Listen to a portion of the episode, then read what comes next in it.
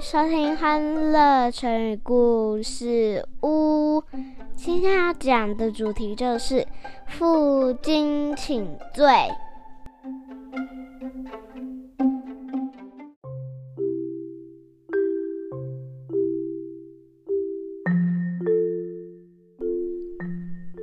来来来，妈咪开始说故事喽。战国时期的赵国有两位名臣，一位叫做蔺相如，一位叫做廉颇。有一次，蔺相如代表赵国去秦国拜访时，面对秦国的强大欺压，他不仅不害怕，更用智慧与勇气保全了赵国的面子。因此，回国之后，他也升官了。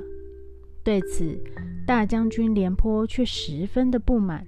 他想说：“我为了赵国，在无数的战场上出生入死，才得到了现在的地位。而这个蔺相如，不过只是说几句话，官位就比我高，这像话吗？”没多久。蔺相如知道廉颇将军对他非常的不满，于是便刻意不与廉颇见到面。每当早朝，廉颇将军有参加，他就会以身体不舒服为理由缺席朝会，避开廉颇。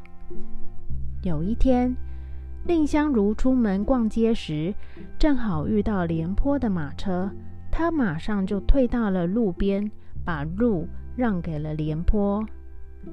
蔺相如的门客看到了这种情形，都觉得他惧怕廉颇的行为十分懦弱，让他们觉得很羞耻，于是纷纷的向他辞职，打算离开。这时，蔺相如向这些门客解释说：“面对秦国的欺压。”我依旧敢于对抗，所以我怎么会怕廉将军呢？如今秦国之所以不敢攻打赵国，是因为我们团结一心。如果我与廉将军不和，不就给了秦国攻打我们的机会了吗？这个消息不久传到了廉颇那里。廉颇知道蔺相如的想法，感到自己的行为十分羞愧，于是他就脱了上衣，背上金条，走到蔺相如的家，向他道歉。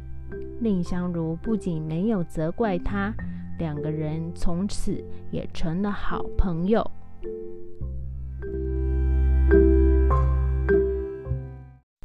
小朋友，负荆请罪。就是用来比喻一个人向对方承认错误，并请求责罚和原谅。那蕾蕾，你可以帮我们用负荆请罪造句吗？嗯，我想想，如果这一件事是错在你的话，那你就赶快去负荆请罪吧。谢谢收听，记得订阅我们，给我们五颗星哦。